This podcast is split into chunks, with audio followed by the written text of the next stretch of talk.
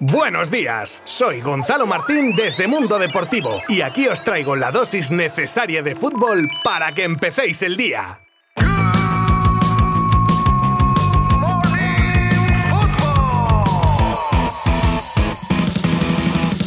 Vamos que nos vamos, que vaya Good Morning Football nos espera hoy y no quiero entretenerme, así que vamos rápidamente con repaso de los resultados más destacados del día de ayer. Bueno, destacados o no, son los que hubo, porque os cuento los dos partidos de octavos de la Copa África que se jugaron y dejan el pase a los cuartos de final de Marruecos y de Senegal tras vencer a Malawi y Cabo Verde respectivamente. Dos partidos en los que los jugadores pertenecientes a clubes europeos fueron los destacados. En el caso de Marruecos, que ganaba 2 a 1, un chupinazo de Hakim era el que daba el pase a su equipo, mientras que en el Senegal Cabo Verde marcaba el delantero del Liverpool Sané, que luego sería sustituido tras recibir un golpe en la cabeza. Creo que voy a empezar a denominar este mercado de invierno como el mercado Pringle, porque cuando haga pop no va a haber stop. Muchos equipos metidos en rumores de fichajes, pero pocos concretan. La cosa está delicada económicamente y se nota pues que nadie quiere desprenderse de sus jugadores a la ligera sin tener un plan B, a no ser que sea claro por un negocio de muchos millones. En esta tesitura tenemos el desbloqueo y posible efecto dominó que provocaría la llegada de Dusan Blauvik a la Juve, lo que permitiría al Barça intentar el fichaje de Álvaro Morata, mientras que la Fiore, al irse su delantero estrella, tendría pensado ir a por el delantero del Basilea, Artur Cabral, que lleva esta temporada 27 goles en 31 partidos. Ayer veíamos cómo aterrizaba en la ciudad condal Moussa Sissoko, agente de Ousmane Dembélé, supuestamente con intención de mantener una última reunión con la directiva azulgrana. Y es que el caso de Dembélé también ayudaría a activar fichajes en Can Barça, bien sea porque renueve, lo que supondría una bajada de sueldo considerable, o bien porque saliese en este mercado dejando dinero en caja y ahorrando la millonada de su ficha, lo que haría más cercana la opción de que tanto Morata como el lateral del Ajax, Nicolás Tagliafico, recalasen en el Barça. Nuevos datos sobre la lesión de Ansu Fati tras conocer su decisión de no operarse. Ya conocemos la previsión de un regreso del delantero que sería, si todo va bien, en un plazo de dos o tres meses, un mes aproximadamente menos de lo que se habría ausentado de haber elegido la intervención quirúrgica. Una de las imágenes del día de ayer era la de Messi en un restaurante de Barcelona donde había quedado a cenar con Busquets y Jordi Alba, y se dijo también que con Xavi, pero este último parece ser que casualidades de la vida estaba allí con su mujer para la celebración de su aniversario. Si bien es cierto que una vez allí y encontrarse todos juntos, hubo un momento que compartieron mesa como buenos amigos que son.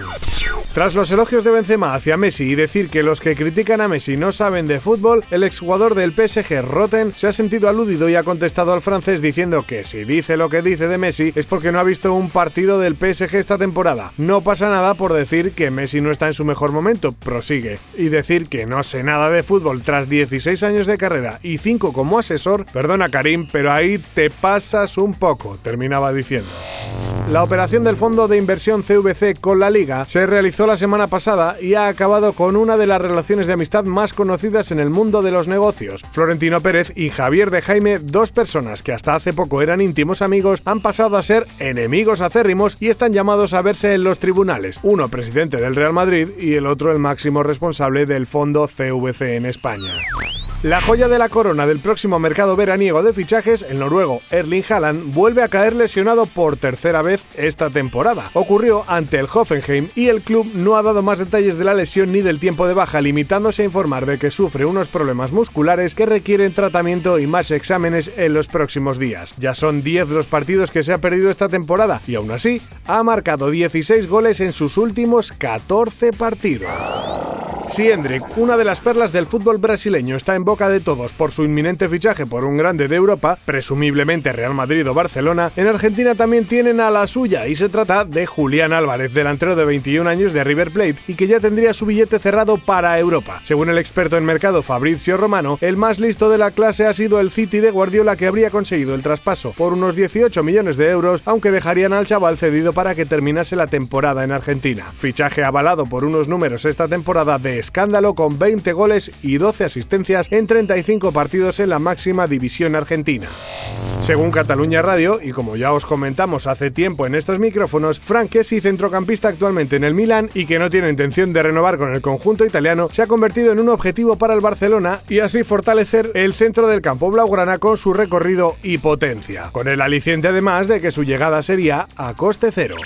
Y terminamos con la llegada de manera oficial de Anthony Martial al Sevilla procedente del Manchester United, del que sale cedido hasta final de temporada. Un fichajazo, según mi opinión. El delantero ha bajado considerablemente su ficha porque quería recalar en el Sánchez Pizjuán. Todo tras unas largas negociaciones que harán que el conjunto hispalense haga un esfuerzo económico importante y desembolse unos 5 millones por la cesión hasta junio del nuevo número 22 del equipo, dorsal, que coge tras dejarlo libre Idrisi cedido al Cádiz.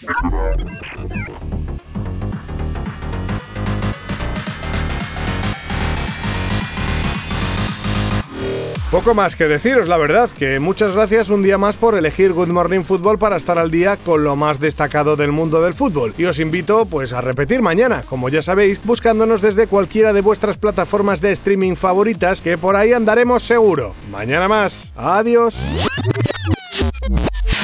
Mundo Deportivo te ha ofrecido Good Morning Football, la dosis necesaria de fútbol para comenzar el día.